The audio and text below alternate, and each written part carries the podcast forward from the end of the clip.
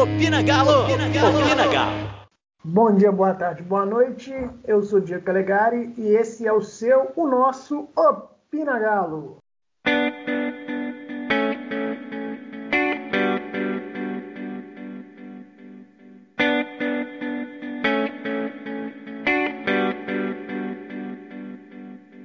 Fala galera, tá no ar mais um episódio e eu estou sempre muito bem acompanhado, né? Hoje eu tenho Malu, como estão as coisas?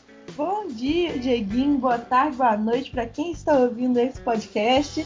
A semana não foi a melhor possível, né? Mas a gente está firme aí com esperança de que o time vire da água pro vinho para a gente estrear na Libertadores semana que vem. E junto com ela está o nosso glorioso Douglas. O Douglas, 10 dias é suficiente para você melhorar seu desempenho, certo? Fala Diego, fala Malu, fala galera que tá ouvindo a gente aí. Rapaz, particularmente 10 dias ajuda muita coisa, né? Pelo menos para mim. Agora vamos ver se pro elenco também ajuda, né?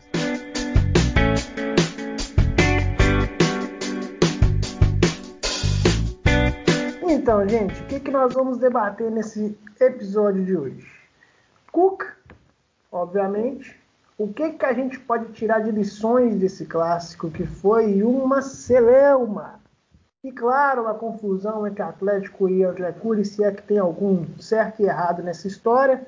A estreia na Libertadores, porque o time tem que melhorar agora, não tem jeito. Segundo o nosso técnico, cobrem ele. Então, Malu, o que, que a gente aprendeu em ser derrotado para o time da segunda divisão? Olha, primeiramente que o time não estava tão pronto assim como a gente imaginava, né? É, o, aqueles primeiros jogos com o Lucas Gonçalves deram uma ideia para a gente de que o trabalho do São Paulo seria seguido e que então o time já teria né, uma base para conseguir seguir o trabalho. E não foi dessa forma. Realmente, quando o Cuca chegou, transformou o elenco, um time que era totalmente ativo, que trocava passes, que buscava o gol, fazia marcação alta.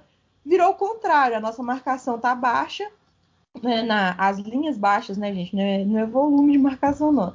A linha de marcação abaixou, o time troca menos passes e faz mais ligações diretas, busca menos o ataque e quando ataca é para tentar ser aquele ataque mortal. Então depende muito do contra-ataque, até porque a linha fica mais baixa, então tem mais campo para percorrer. Mudou tudo, absolutamente tudo do esquema de São Paulo, o que algumas pessoas enxergam como bom, algumas pessoas enxergam como ruim, mas a verdade é que com o, Lucas Gonçalves e o esquema de São Paulo, a gente estava 100%, e agora com o Cuca a gente já tem duas derrotas. E essas derrotas elas preocupam porque faz a gente pensar se o time vai dar conta de enfrentar uma Libertadores. A gente pegou um grupo que não é o mais difícil, também não é o mais fácil, tem adversários que já foram pedra no nosso sapato, daqui a pouco a gente vai falar disso, mas a gente precisa de um pouquinho mais de brilho nos olhos dos nossos jogadores e nos olhos do nosso treinador também, para poder é, arrumar o time do jeito que tá. O elenco do Galo é muito bom, tá entre os melhores do país, então não tá difícil fazer o Galo jogar, não, viu? Entrando nessa seara que a Malu citou dos jogadores, é, essa semana, pós-clássico, pós aquele, na minha opinião, vexame, porque nem é questão da derrota, é o comportamento do clube, comportamento do time, a agressividade que o Atlético não teve em campo. E assim, Douglas, faltou também, obviamente, comportamento dos jogadores, mas você sentiu soberba, você sentiu alguma coisa fora daquela daquela determinação que a gente tem que ter num dia importante como é o clássico? Olha, Diego, soberba não, mas eu acho que faltou uma certa vontade de entender o, o que se tratava o jogo. Né? Porque o, o, o, clássico, querendo ou não, a torcida espera que você entre em campo de uma maneira diferente. Né? Claro que a torcida quer que você entre todos os jogos com vontade, mas no clássico se espera que tenha uma vontade a mais por entender a importância do jogo, por entender o quão, o quão importante é vencer o clássico, o quão importante isso é, é, é, traz não só para a partida em si, mas para ao longo da temporada. Então, assim, eu achei que o time não teve a, a vontade que se esperava, Eu acho que foi um time que, além de ter jogado de uma maneira assim muito estranha, né, eu senti o time do Galo muito, muito perdido. É, é, faltou aquela, aquela vontade, faltou aquela, aquela gana de, de, de, entender que, poxa, esse jogo aqui é um jogo diferente, esse jogo aqui precisa ganhar, independente da, da situação do, do adversário, clássico é clássico e, e, precisa, e precisava ser jogado de uma forma diferente. Então, eu acho que assim faltou isso do time. Eu não acho que faltou, não acho que não foi questão de, de, de, de soberba, porque é, é, eu senti o time jogando mal, na verdade. Né? Não era aquele time assim que a gente sabia que, que ia entrar em campo de um jeito e que iria jogar, dominar o adversário e tal. Não, não, acabou que não foi isso que aconteceu. A gente viu um time completamente perdido, um time que não soube é, é, lidar com, com uma marcação sob pressão, ficou toda hora arriscando, é, tentando lançamento para frente. Assim, foi um time completamente, é, é, de fato, perdido dentro de campo. Então, acho que assim, eu senti o time muito mais assim do que propriamente a questão de, de, de soberba. É, a verdade é que o Atlético é uma bagunça taticamente.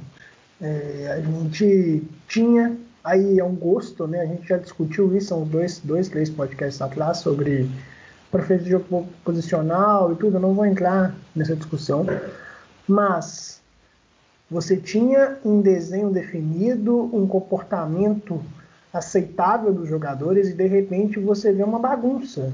Os jogadores não se entendem, a cada hora está alguém em algum lugar e esse lugar não é não deveria estar. Então essa confusão tática do Cuca que incomoda, pelo menos pessoas como eu, que, que enxergam que o Atlético precisa ser organizado e não necessariamente uma avalanche, né? O Atlético não precisa necessariamente ser um clube que agride constantemente. Ele precisa controlar o jogo. O time não tem transição no meio de campo do Atlético.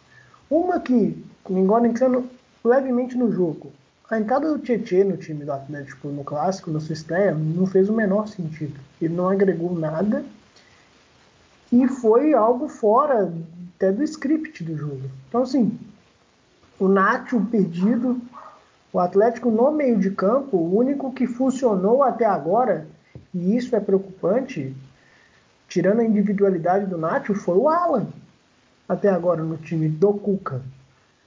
Ele até o momento entendeu o que ele tem que fazer, que é jogar ali na linha de defesa e com a sua capacidade de lançamento, capacidade de distribuição de bola. Ele foi o único que até agora se comportou bem, praticamente, no clube. Keno mal, Savarino ou Hulk mal, em termos de posicionamento, em termos dos atacantes do Atlético, seja Sacha, seja Vargas, que jogaram com Cuca, simplesmente não não constrói jogadas, as bolas não chegam para ele. E o Vargas, né, a gente já percebeu que finalização não é o forte dele. E isso tem que ser pensado. Ou o Atlético busca alguém no mercado que realmente possa concluir as jogadas, ou espera o Tardelli fisicamente estar em ótimo estado, o que eu acho pouco provável, mas tudo bem. Mas não dá para você ter um centroavante que a única bola que ele tem, ele perde. E foi uma chance clara. E não é a primeira, não é a segunda, não é só porque foi contra o Cruzeiro. Isso é um histórico dele no clube e na sua carreira. Então não dá para você confiar uma disputa de Libertadores a um centroavante que não faz gol. É simples assim. Então o Atlético precisa pensar no que ele quer. Quer o Cuca? Vai apostar no trabalho do Cuca? Beleza. Mas então entenda que essa dificuldade ela tem que ser tratada rápida. E não dá para simplesmente virar em coletivo e falar de que em 10 dias me cobrem. Não, porque aí você vence o jogo ou vence na Bacia das Almas, num lance esporádico, e olha aí no resultado. Não, o clube precisa se comportar taticamente, os jogadores precisam entender o que eles têm que fazer em campo. E o Atlético está uma bagunça. E isso não pode acontecer num ano tão importante como eles, desde o final do ano passado, pregam. Então, se querem isso, se, e outra, tem um detalhe muito importante: o Cuca está no Atlético. O Cuca tem um problema pessoal extremamente preocupante, importante e que deve ser prioridade na sua vida. Então, ele aceitar e o Atlético acatar a situação eu, sinceramente, no momento de hoje, achei um erro. Então, tem oportunidade agora de trocar, tem oportunidade de, de se discutir antes que uma eliminação, uma tragédia aconteça e vamos mudar tudo de novo. Não dá para ficar assim o ano inteiro. Não pode. Então esperamos que realmente na estreia da Libertadores mude tudo. O que eu acho pouco provável em 10 dias. Malu, antes da gente discutir o que esperar do Atlético contra o Boa ou na estreia da Libertadores, vamos para uma disputa mais técnica. O que, que está acontecendo entre Atlético e André Cury? Então, é uma, talvez seja o nosso jogo, né, colocando assim em perspectiva mais difícil de todos, né? A batalha mais difícil de enfrentar porque vale 40 milhões. Tem competição aí que não dá 40 milhões de premiação. Mas é o seguinte, o André Cury é um empresário de grande renome, né, no país, é dono de vários jogadores é, importantes. Aqui no Galo ele tem três que é o, o Vargas, o Arana e o Dylan. E ele faz essa intermediação, né? Ele tem é, jogadores em vários clubes, já teve vários jogadores aqui no Atlético nas gestões passadas. Então ele cobra o Galo dívidas de assim anos atrás, parece que tem mais de 10, tem dívida que tem mais de 10 anos, é, dívidas de participação nas vendas, né? Que o Galo paga para o empresário intermediar a vinda de um atleta. Então, essa dívida ela chega a mais de 40 milhões. Cada hora sai uma notícia, fala, tem gente que fala que o, que o André Cury já aceitou negociar, já, já até tinha, teria sentado com o Rubens Menin e, e Rafael Menin para poder negociar essa dívida, pagar em parcelas. A comunicação oficial do Atlético é que o Galo reconhece essa dívida, mas não aceita os valores cobrados, acha que os valores cobrados estão inflacionados. E a posição do André é que ele já deu mais de 300 milhões de lucro para o Atlético, então cobrar 40 milhões seria aí um pouquinho mais de 10% do lucro que ele já deu para o Galo. Não discriminou como que esses, esses 30, quais são esses 30 milhões de lucro, né? Se está envolvido só venda de jogador, se está envolvido premiação, enfim, é, ele não discriminou esses 300 milhões, mas e ele discriminou esses 40 milhões, né? São participação de venda de outros jogadores, alguns jogadores que tem muito tempo que já saíram daqui. Então a gente vai ver aí na justiça a briga desses dois times para tentar descobrir qual que é esse valor certo mesmo. E houve, inclusive, uma denúncia no Ministério Público na parte do Atlético. Né? O André denunciou o, o Galo para poder pegar essa dívida e, inclusive, ameaçou a alienar os jogadores do Atlético, né? coisa que é uma prática ao meu ver, né, o Dieguinho pode falar melhor que o Dieguinho é dessa área, mas para mim é ilegal porque ele queria penhorar o Savinho, meio que penhorar assim, né? No sentido de se o Atlético vender o Savinho, é, o dinheiro seria usado, o dinheiro, qualquer que seja o dinheiro da venda do Savinho, seria usado para poder pagar o André. Só que nessa, o Savinho tinha apenas 16 anos. Agora ele já tem 17, né? Mas na época tinha apenas 16 anos. Tem que falar, né? E o, o outro seria o Arana, a venda do Arana, penhorar a venda dele também. E tinha um outro que eu esqueci quem que é. Mas enfim, ele queria bloquear as contas do clube e para fazer assim, para não permitir que o Galo vendesse o, o, a outra metade do shopping, que é uma coisa que sempre está em pauta, e que ele queria que se o Galo vendesse o shopping os 40 milhões fossem depositados imediatamente na conta dele, do lucro que o Galo vendesse o shopping, ou penhorar esses jogadores para que, se o Galo vendesse esses jogadores, o valor que o Galo vendesse nesses jogadores, se fosse mais de 40 milhões, 40 milhões para a conta dele, se fosse menos de 40 milhões, ia para a conta dele e ia abatendo o, desse valor total. Eu acho que isso vai se estender por muito tempo ainda porque o Galo não não está falando não devo. A postura do Galo é eu devo, só que eu não devo isso tudo. Então, deve ter uma investigação muito forte sobre essa, essa quantia. E só para vocês terem uma ideia, assim, uma perspectiva, o, uma vez o Wilson, o goleiro do Atlético, formado aqui nas categorias de base, ele cobrou pouco mais de 2 milhões do Galo por salário atrasado, por. É, esqueci o nome do negócio atrasado, 13 terceiro, é, FGTS, é, não é FGTS, não, tem outro nome. Mas, enfim, ele estava cobrando esses atrasos e uma, um negócio lá de igualdade de salário, né? Parece que ele queria receber, ele recebia menos do que os outros goleiros, é, o, o Vitor, que era o titular, e o Giovanni, que era reserva, então ele pediu a equiparação desses salários, né? Pediu o restante. E ele pediu, então, a causa dele deu mais ou menos 2 milhões e pouco. E no final das contas, quem teve que pagar o Atlético era ele, porque a causa ela foi avaliada em 600 mil, só que os honorários do, do advogado dos advogados do Atlético, quem perde a causa tem que pagar o, os honorários do, do advogado do, da outra pessoa, deram mais do que esse valor, então acabou dando prejuízo para ele. E outra causa recente foi a do Adilson, que pediu mais de 21 milhões, acho que 21,4 milhões na justiça do Atlético, cobrando o Atlético. E no final das contas, o Galo foi julgado, né? E definiram que o Galo pagaria 4 milhões. Então, geralmente, os advogados, quando entram com esses processos, eles entram com um valor muito acima, não é pouco acima, né? Muito acima, para poder ver se no final das contas sobra alguma coisa para o clube.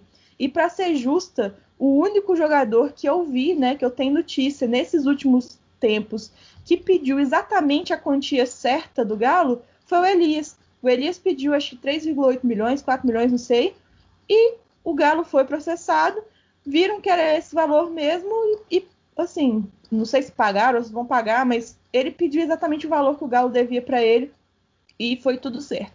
Então a gente vai ver cenas dos próximos capítulos desse, desse confronto, né? Atlético versus André Cury e esperar que o Atlético saia assim, pelo menos não tendo que pagar 40 milhões, né? Porque aí 40 milhões, por exemplo, é mais 40 milhões é o valor que a gente ganhou por estar em terceiro lugar no Campeonato Brasileiro.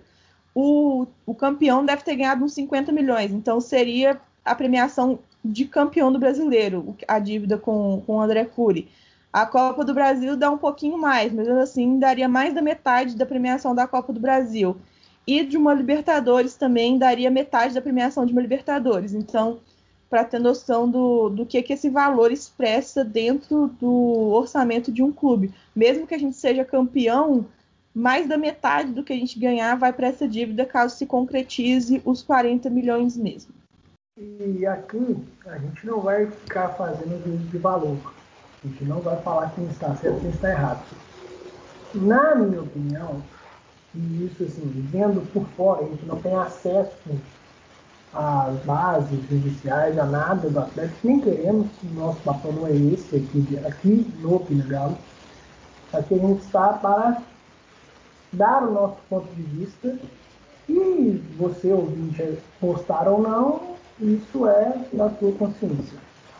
Mas, fato é que o Clube Atlético Mineiro, uma coisa que o André Cury falou, não tem como negar, é um clube historicamente inadimplente. Logo, reconhecer a dívida era algo normal. O Atlético deve para caralho. Isso é inegável. Agora, os valores estão inflados, estão inflados, o clube alega, pelo menos na nota, parece o tom que esses negócios podem ter sido coisas ilícitas. Se foi, vai ter que provar.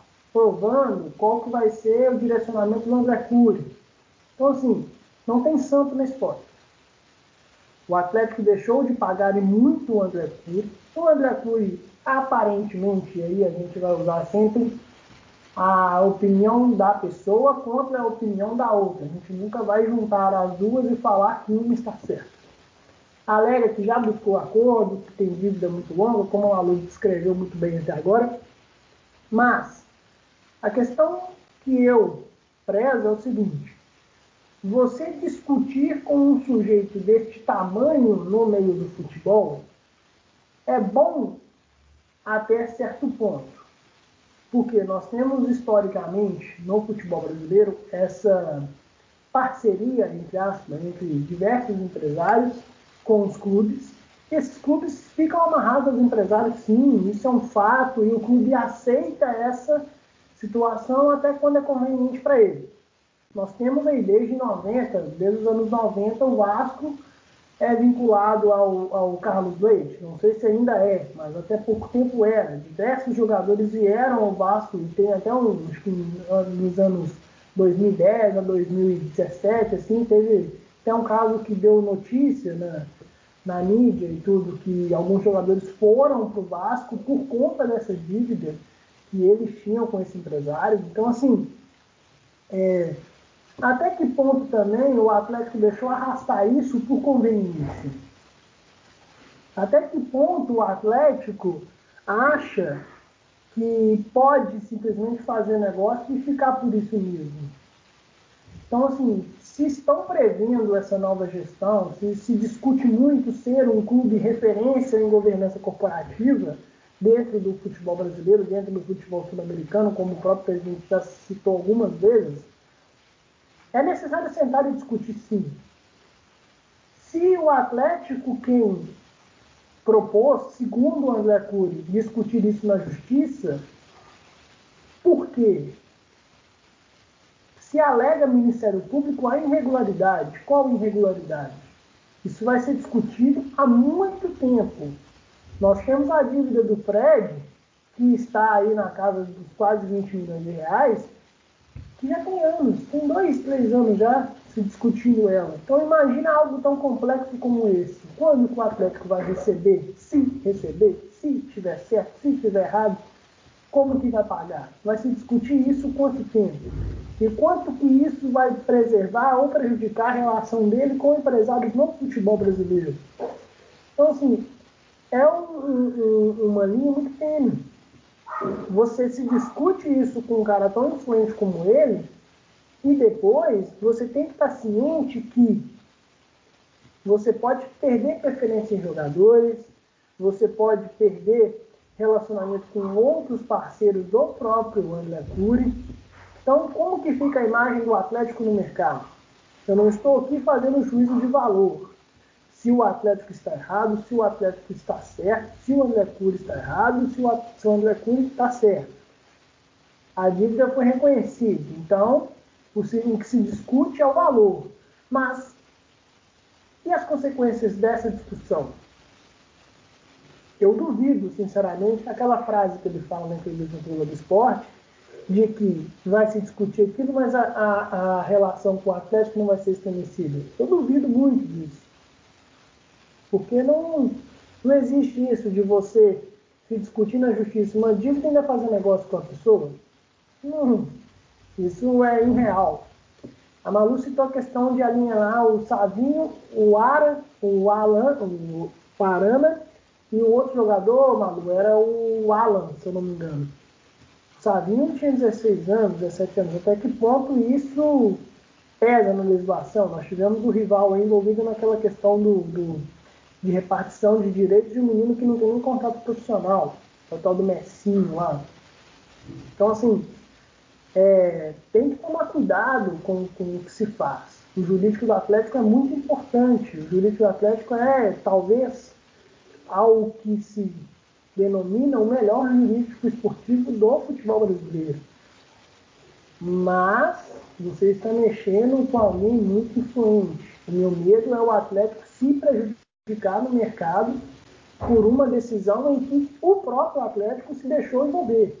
Porque essa dívida não foi do Sérgio Sete Câmara, não foi somente do Calil, não foi do Daniel Nepomuceno.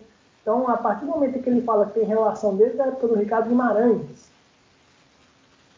gente, isso é em 2006. Nós estamos em 2021. Olha o tamanho disso. Olha a distância de lapso de tempo. O valor se discute, mas a dívida ela não deveria sequer existir. Então, vamos analisar isso com muito cuidado antes de, de, de pegar um lado e defendê-lo até a morte. Beleza? Ô Douglas, o que você tem a me dizer disso aí, cara? Cara, muita confusão, né? É uma coisa bem complicada esse tipo de, de situação. Acho que assim, ainda mais na situação financeira que o clube se encontra, né, com as dificuldades que o clube se encontra, é, deixam as coisas ainda um, um, pouco mais complicadas do que já são. Né? E eu assino embaixo tudo aquilo que vocês falaram. Né? É, é concordo com tudo que a Malu falou, concordo que tudo, com, com tudo que você falou né? Porque é uma coisa que, querendo ou não, vai acabar implicando nas coisas presentes e futuras, né? É, não só na questão da, da imagem do clube, mas na questão também de futuras negociações, como que isso vai influenciar.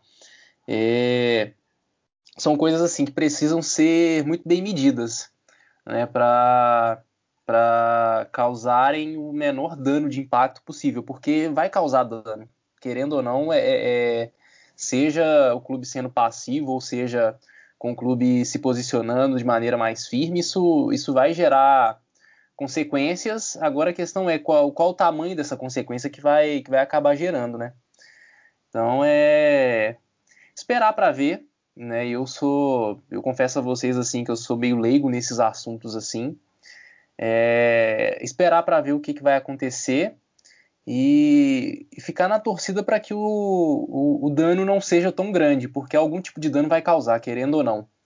Né? E aí torcer para que o clube possa sair com, com a imagem mais limpa possível disso tudo, né? que saia com que tenha uma decisão né, mais correta com relação a, a, a isso e aguardar, né? Porque eu acredito eu que isso vai ser uma novela daquelas que vai demorar muito e muito tempo ainda para ter uma conclusão. Só para finalizar esse assunto, o Atlético fez uma nota muito boa. Só uma coisa eu discordo, de que o Coelho tenta constranger o clube se deixa constranger a partir do momento em que faz movimentos como esse.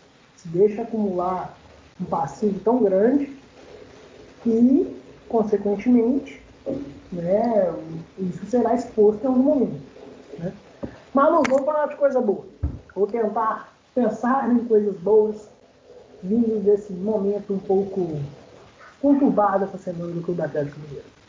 Temos amanhã, 4 horas da tarde, Atlético Boa, time titular? Uai, Dieguinho, tem que ser, né? Tem uma semana que esses caras não jogam, teve uma folguinha, né? Padrão na segunda-feira. Então tem bastante tempo de treinamento e bastante coisa que o Cuca precisa provar para a gente conseguir uma conseguir começar a Libertadores confiante, né? Então acho que não tem nenhum motivo para poupar jogador, a menos que seja um jogador que, que esteja num momento delicado, né? Mas o pessoal do DM avalia isso, eles avaliam o risco do jogador se lesionar na partida, isso, isso já, é, já é possível com a tecnologia. Então, a menos que um jogador esteja com um risco muito alto, que eu duvido que esteja, porque é uma semana sem jogo, é, a gente teria que ir com a nossa força máxima. Aí você pergunta, Malu, qual que é a força máxima do Atlético? Com o Cuca, assim, não sei dizer. Eu estou acompanhando todos os dias de treinamento lá no Twitter, estou fazendo dia por dia pelas fotos que eles postam, é, o, o que, que aconteceu no treino, né? Essa semana já teve treino específico, já teve rachão, já teve treino posicional, mas ainda não deu para desenhar quem vai ser a equipe titular, quem vai ser a equipe reserva, né? O, os jogadores um por um. Mas para mim não tem nenhum motivo para ir com a equipe reserva, nem mesclado. Tem que ser o time titular. Ô Douglas, nosso técnico pediu tempo.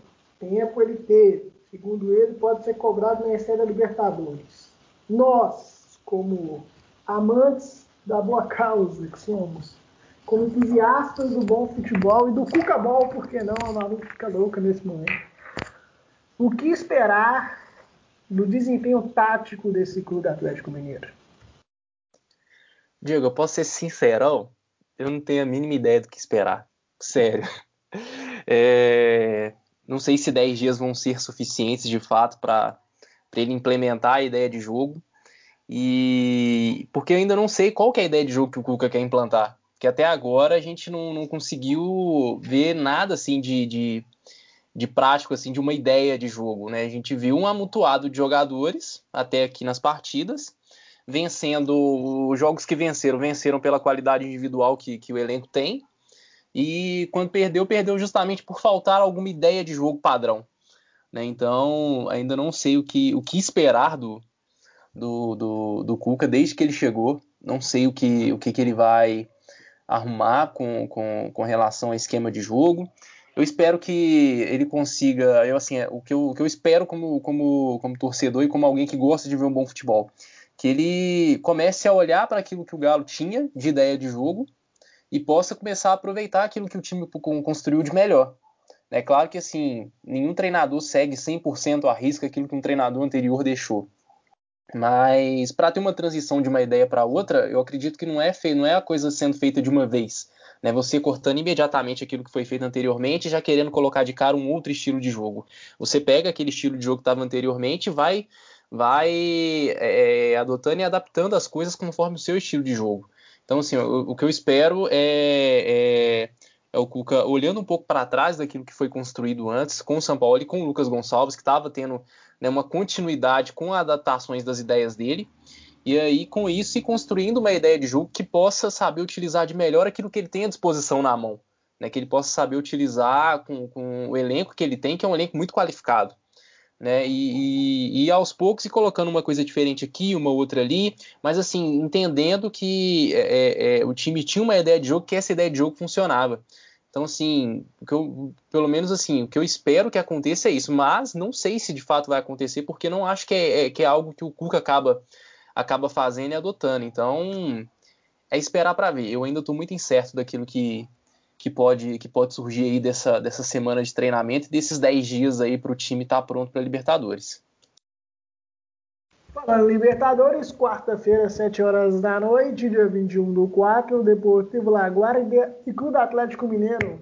Malu, o que esperar desse jogo? A arbitragem argentina, lembrando.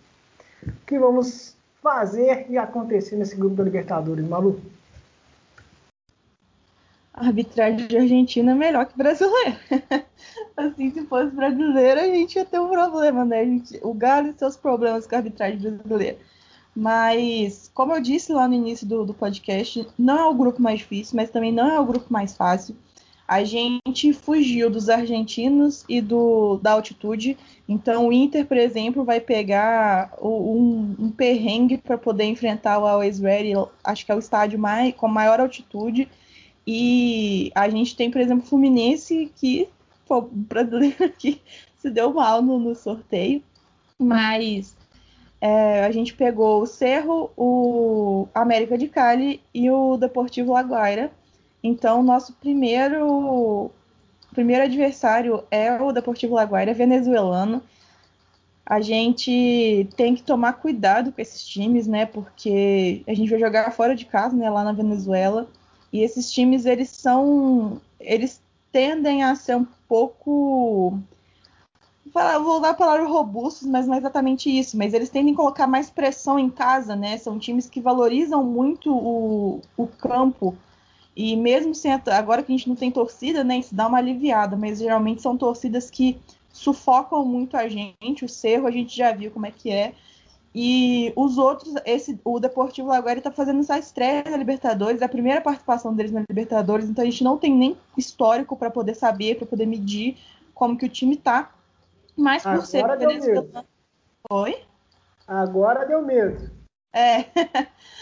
Mas por ser um time venezuelano, né, a gente sabe que o futebol da Venezuela ele está um nível abaixo do futebol brasileiro, então a gente consegue medir um pouquinho de, de como vai ser esse jogo.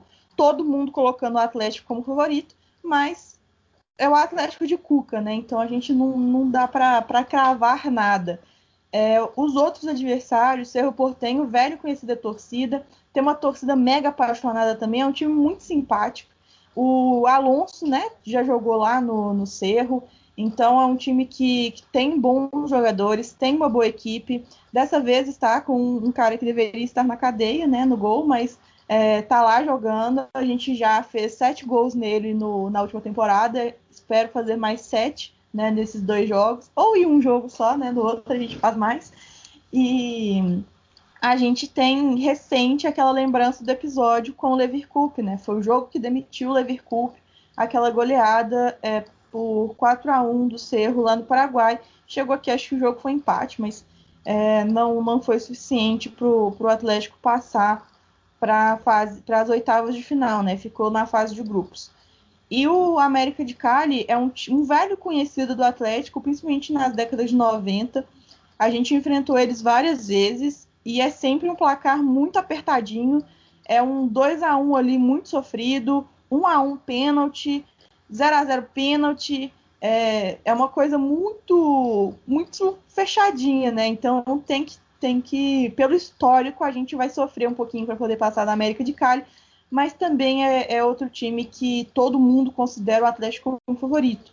Ontem eu participei de uma live com o pessoal do Tática Didática, que são nossos parceiros aqui do podcast e do canal Vamos Galo, e eles estavam colocando, eles colocaram, né, só para trazer uma visão de, de outros torcedores, eles colocaram o Atlético como favorito nesse grupo, o grupo H da, da Libertadores, com possibilidade, inclusive, de ser líder geral, né? Porque tem adversários que eles consideraram mais simples do Atlético conseguir pontuar. Eu ainda acredito Atlético de Cuca difícil conseguir esse primeiro lugar geral na Libertadores, até porque é uma Libertadores que tem River, tem Boca, são times que sempre estão ali brigando nas partes de cima, né? Mas quanto mais alto que a gente conseguir ficar melhor. E vamos ver como é que vai ficar. Eu acho que vai ficar mais fácil a gente dar uma opinião sobre o que, que a gente espera da Libertadores depois que a gente vê esse jogo contra o Boa. Porque até hoje o Cuca não deu nenhum motivo para a gente confiar que ele fará uma boa Libertadores. Mas quem sabe contra o Boa, se a gente vê uma organização no time, um time é, que acerte um pouco mais de passe, que seja menos desorganizado, menos desespero, que use mais Nath Fernandes, que deve ter sido a melhor contratação dos brasileiros do último ano, do último ano não, né, desse ano. É, se o Cuca usar bem as peças, a gente tem tudo para arrasar nesse grupo aí, porque o elenco do Galo, um por um, é melhor do que os outros três.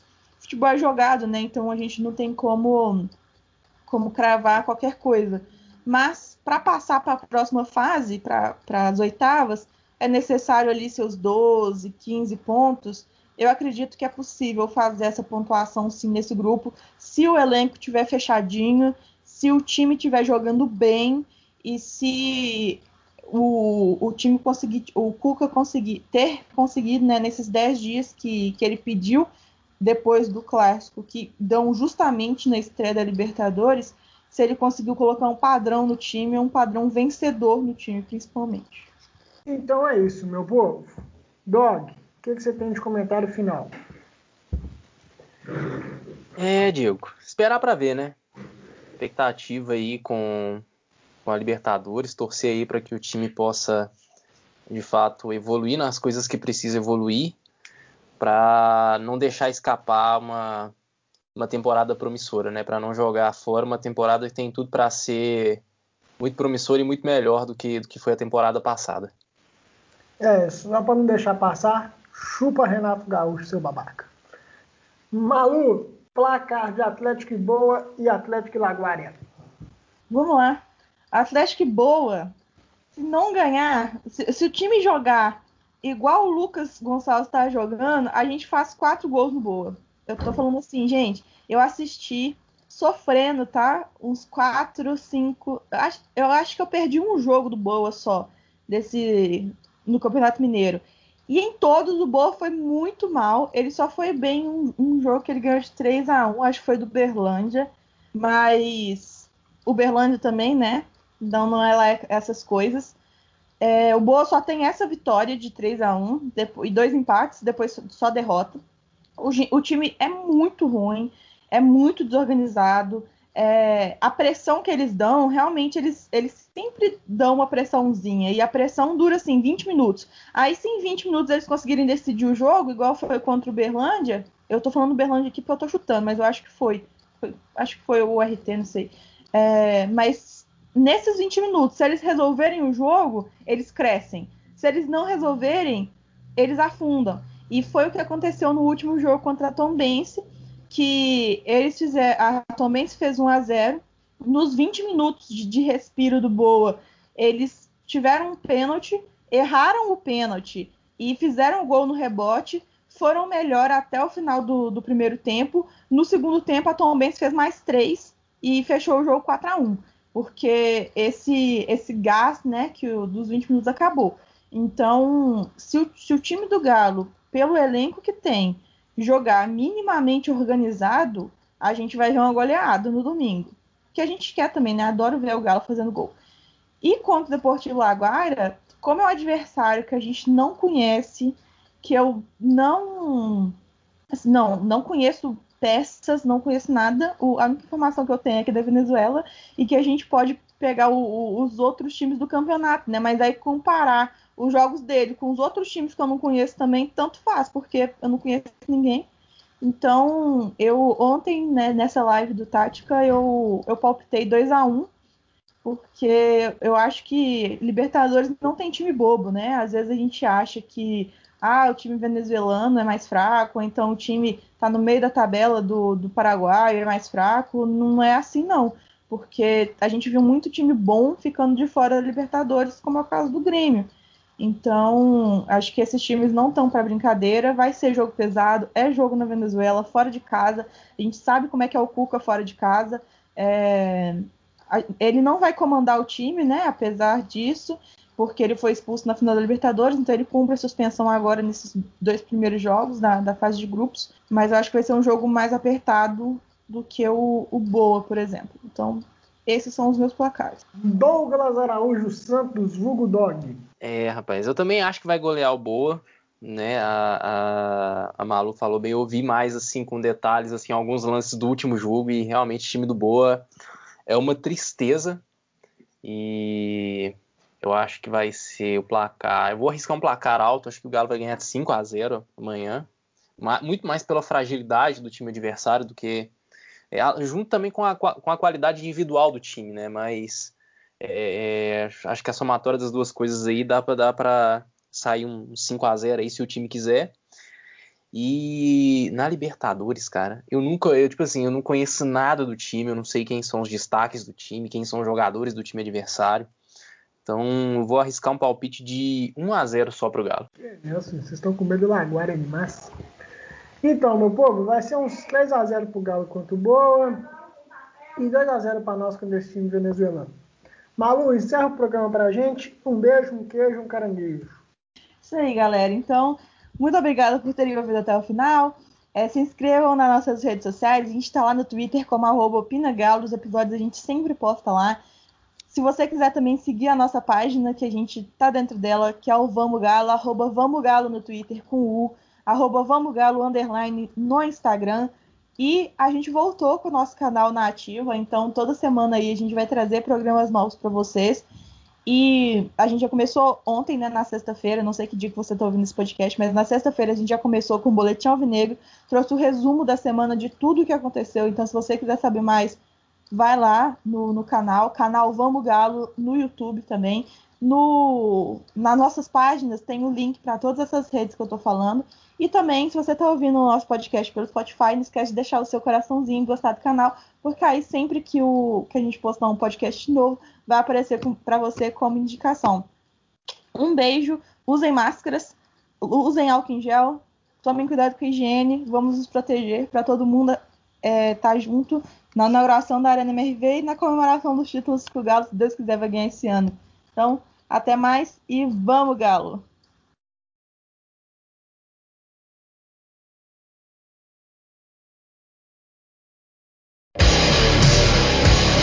Opina Galo! Opina! Galo.